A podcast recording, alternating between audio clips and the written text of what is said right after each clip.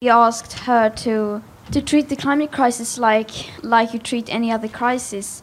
And uh, we told her to face the climate emergency. We want people to step up, to dare to step out of their comfort zones, to prioritize the future ahead of the now. Die Klimakrise so behandeln wie jede andere Krise, das hat Greta Thunberg Angela Merkel im Sommer diesen Jahres geraten und die große andere Krise in diesem Jahr war natürlich Corona und deswegen wollen wir in dieser Folge uns mal fragen, Worüber haben wir in diesem Jahr vielleicht zu wenig gesprochen?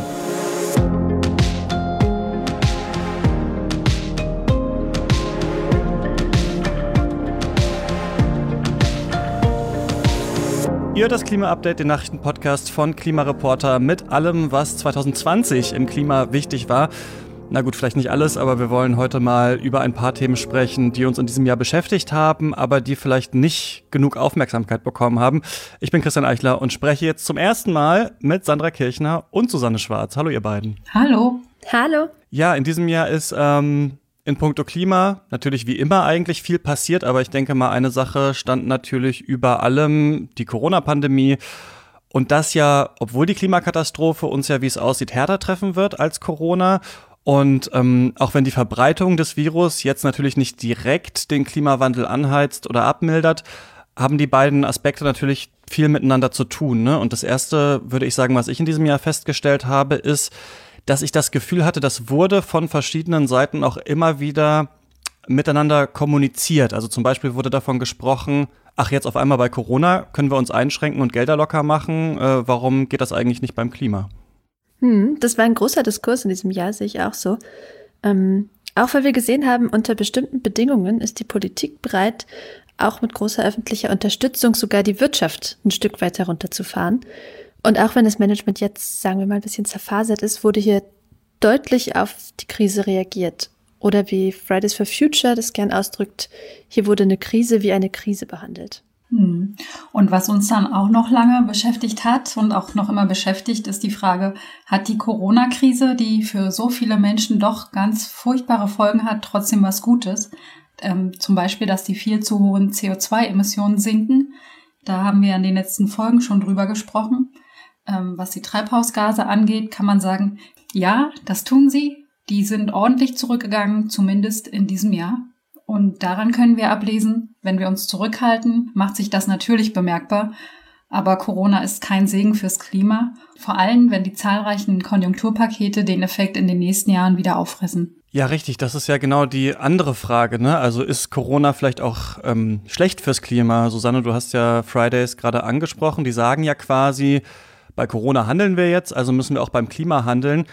Die Argumentation kann man aber natürlich auch umdrehen und sagen, naja, wir haben jetzt bei Corona schon so viel gemacht, dann können wir uns halt erstmal nicht ums Klima kümmern. Es gab da neulich zum Beispiel so ein, ja, wie ich finde, relativ unfassbar absurden Kommentar der FDP. In Deutschland wurde ja äh, in diesem Jahr viel weniger geflogen und dann ähm, meinte jemand aus der FDP, da müssen wir dann nach Corona wieder ran, also die Flugbranche wieder richtig unterstützen. Und da muss man natürlich sagen, ähm, ja, nee, das ist ja eher der falsche Weg, ne?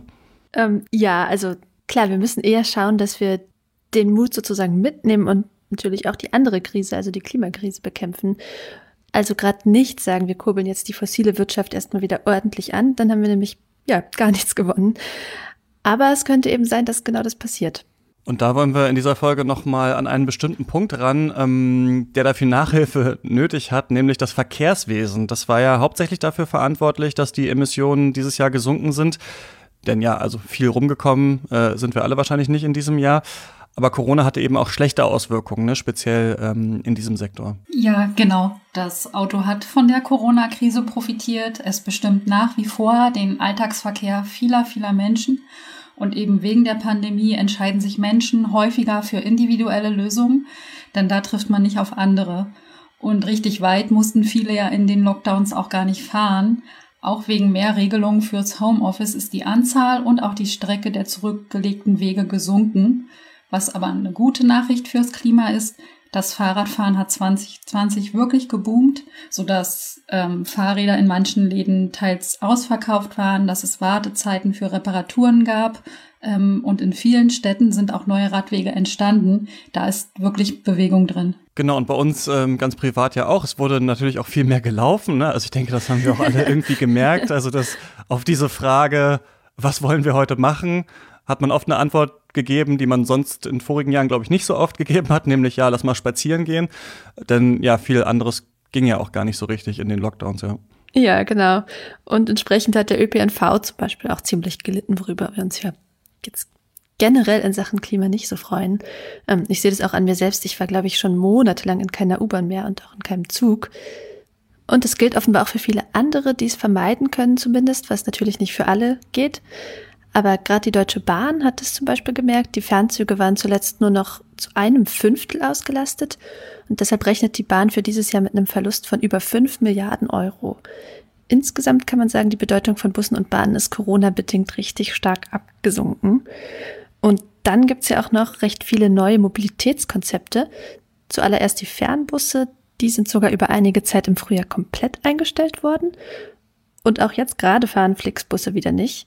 Das trifft aber auch andere Busunternehmen, weil Flixbus zum Teil eben auf Subunternehmen zurückgreift.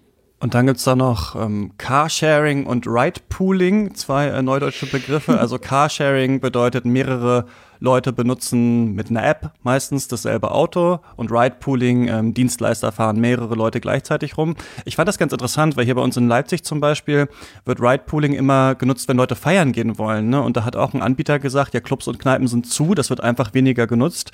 Das ist natürlich ähm, schade, weil fürs Klima ja auch solche Konzepte, wo Mobilität irgendwie geteilt werden kann, natürlich gut sind.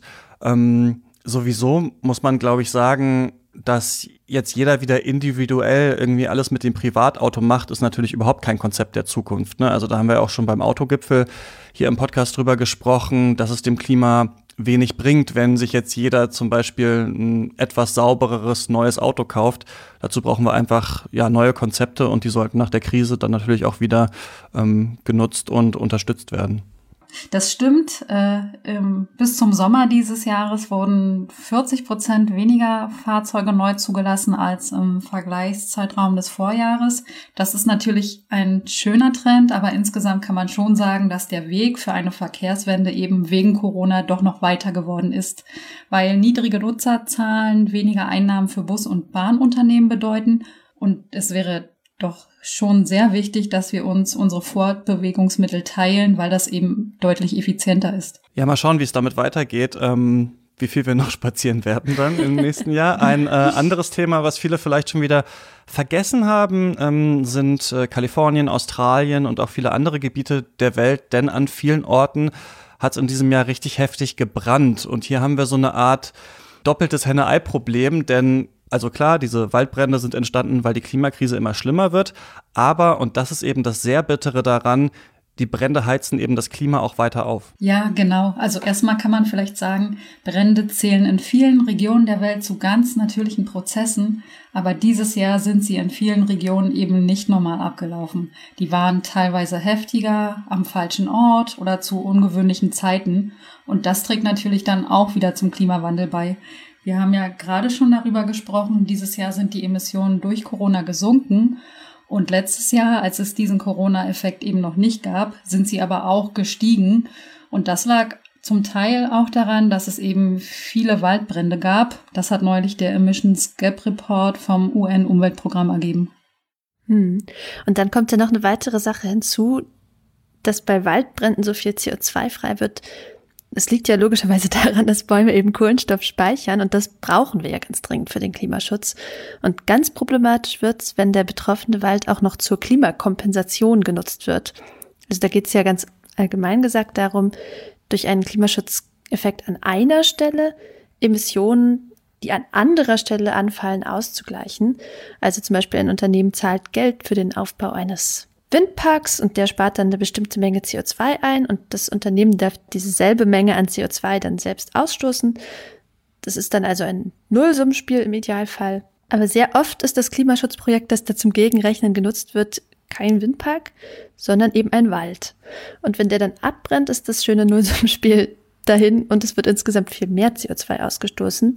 Und genau das ist zum Beispiel in den USA passiert. Also da ist ein Wald in Oregon abgebrannt, der als Teil des kalifornischen Emissionshandels gepflegt wird, also zur Klimakompensation genutzt wird. Und das ist zuerst einer PhD-Studentin aus Berkeley aufgefallen, die zufällig auf Satellitenbilder geguckt hat, irgendwie in zehn Minuten vor einem Meeting. Ähm, Claudia Herbert heißt die und gesagt hat, Moment mal, den Wald, äh, den, den Wald kenne ich ja, doch. Moment mal, genau. Ähm, das ist auch für Europa natürlich eine Frage. Mhm. Ne? Also zurzeit ist das im EU-Emissionshandel noch verboten, mit Wäldern zu kompensieren, aber bei den Verhandlungen um das neue EU-Klimaziel für 2030 die sich ja noch ins neue Jahr ziehen werden. Da geht es zum Beispiel darum, ob die EU sich die Klimaschutzleistungen von Wäldern und Mooren zurechnen darf. Ne? Das EU-Parlament ist dagegen, aber die EU-Kommission und die Mitgliedstaaten sagen zum Beispiel, doch, das wollen wir anrechnen. Ne? Das haben wir im Podcast auch schon mal besprochen. Also die EU will ja bis 2030 mindestens 55 Prozent ihrer Emissionen gegenüber 1990 einsparen. Kann sein, dass das Parlament da noch ein bisschen mehr raushandelt. Aber wenn wir die Zahl jetzt mal als Beispiel nehmen, dann kann man sagen, was Wälder und Moore an Kohlenstoff binden, das macht eben ein paar Prozentpunkte aus. Ne? Also das hieße dann zum Beispiel, dass das eigentliche Klimaziel eben nicht bei 55 Prozent liegt, sondern nur bei 52 oder bei 53 Prozent liegt. Ja, und den Rest erledigen dann die Wälder. Solange sie nicht abbrennen, ja. Und du hast ja schon gesagt, Christian, im EU-Emissionshandel, wo bestimmte Branchen gezwungen sind, für ihre Emissionen zu bezahlen, da sind Wälder zur Klimakompensation verboten. Aber es gibt auch noch freiwillige Klimakompensation ähm, was wir alle kennen, wenn wir zum Beispiel ein Fernbusticket oder ein Flugticket kaufen. Da gibt es oft ein Kästchen, wo man den CO2-Effekt für diese Reise mit ein bisschen Geld wieder ausgleichen können soll. Und da stecken oft private Anbieter für Klimakompensation dahinter, die mit dem Geld Wald aufbauen. Es gibt auch welche, die andere tolle Klimaschutzprojekte haben, wie Solarkocher oder äh, den Aufbau von erneuerbaren Energien. Aber oft geht es eben um Wald. Hm, genau. Und vielleicht noch mal kurz zurück zu Kalifornien, wo ja jetzt eben der Worst Case da war. Also da ist so ein Klimakompensationswald abgebrannt.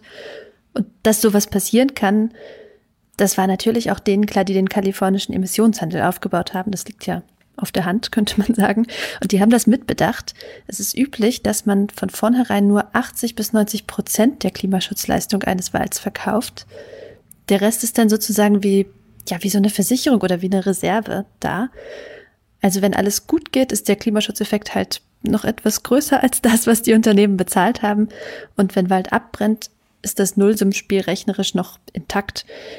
Aber dabei gibt es halt auch wieder Probleme. Also erstens diese PhD-Studentin, die das Problem in Oregon entdeckt hat, die forscht genau an solchen Reserven und die meint, die haben da den Klimawandel gar nicht genug mitbedacht.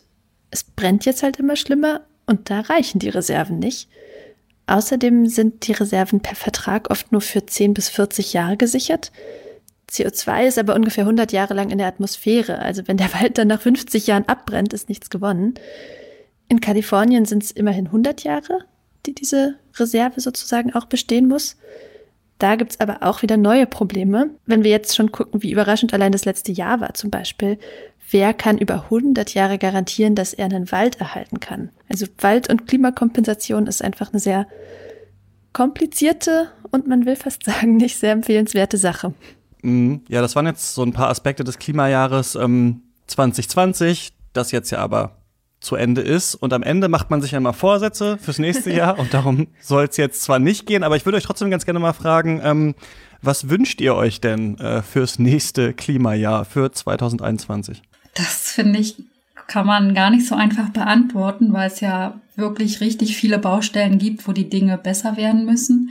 Ähm, ich fände es schön, wenn man eben nicht nur über ferne Klimaziele redet, sondern dass wir in den kommenden Jahr einfach mehr darüber reden, wie die Emissionen konkret runtergebracht werden sollen und dass man sich dann an die Tat macht. Ja, ich wünsche mir ehrlich gesagt, dass nach der Bundestagswahl ähm, die GroKo nicht mehr am Sattel ist, sondern die Grünen mit dabei sind. Es gibt zu Recht sehr, sehr viel Kritik an dieser Partei. Falls das passiert, werden wir sie mit Sicherheit auch hier sehr viel kritisieren. Aber ich finde per ganz persönlich, dass ähm, was die Klimapolitik angeht, wir wirklich eine Art Neustart in Deutschland brauchen und dass da komplett nochmal über vieles auch über das ähm, Kohleausstiegsziel von 2038 zum Beispiel ähm, nochmal neu entschieden werden muss. Die Deckelung von Wind und Solar muss komplett weg, meiner Meinung nach. Und ähm, weiß nicht, ob die Grünen das machen würden, aber könnte ja sein und deswegen, also ich sehe es zumindest mit der mit dieser GroKo ähm, nicht, eventuell dann mit der nächsten mal schauen. Was hast du, äh, Susanne? Ich muss mal kurz nachdenken. Ähm, ich wünsche mir, dass wir vielleicht wegkommen von diesem Diskurs, dass Klimaschutz immer nur geht, wenn es das ganz große Win-Win für alle ist. Also zum Beispiel nur, wenn wir gleichzeitig ein super Wirtschaftswachstum haben. Denn empirisch deutet ja jetzt noch nicht so viel darauf hin, dass das geht. Abgesehen mal davon, dass sich unser Wirtschaftswachstum natürlich auch so schon in Grenzen hält. Und jetzt kann man natürlich, wie das die wachstumskritische Bewegung auch tut, sagen, ja, jenseits des Wachstums gibt's halt wieder neue Gewinne, weniger Stress, mehr Zeit und so. Aber das, ich habe so ein bisschen die Befürchtung manchmal, dass das wieder eine neue so Win-Win-Erzählung ist, die dann auch nicht alles einhalten kann. Also ich persönlich finde es natürlich ganz toll, aber das werden manche nicht sofort als Vorteil begreifen. Also die wollen einfach lieber ihren Facharbeiterjob in der Autoindustrie haben. Und denen zu sagen, nee, du hast halt Unrecht und einfach den falschen Geschmack, das wird die nicht zum Umdenken bewegen. Ähm, naja, das, also richtig konkret war das jetzt nicht als Wunsch, aber wäre so mein Rambling ins neue Jahr. Ja, damit haben wir auch diese Folge äh, durchgerambelt, würde ich sagen. Ähm, nächste Woche sind wir nicht wieder zurück. Da gibt's eine kleine Pause. Ich hatte das in der letzten Folge falsch angekündigt. Also nächste Woche machen wir eine kurze Neujahrspause und danach hören wir uns dann wieder und freuen uns natürlich, wenn ihr diesen Podcast in der App eurer Wahl abonniert und ähm, gerne auch bei iTunes oder bei Apple Podcasts bewertet. Und wie immer, wenn ihr Themen oder Feedback habt, dann schreibt uns gerne an klima-update at klimareporter.de. Und an dieser Stelle danken wir noch den SpenderInnen, die das Klima-Update diese Woche mit einer Spende unterstützt haben. Das waren Stefan Becker, Martin Burt, Doris Droll, Florian Koch, Margot Kumro und Denise Ney. Vielen, vielen Dank und bis bald und äh, guten Rutsch. Genau, frohe Weihnachten noch, falls ihr das da schon hört und ähm, guten Rutsch und dann hören wir uns hier im nächsten Jahr. Bis dann. Tschüss. Tschüss.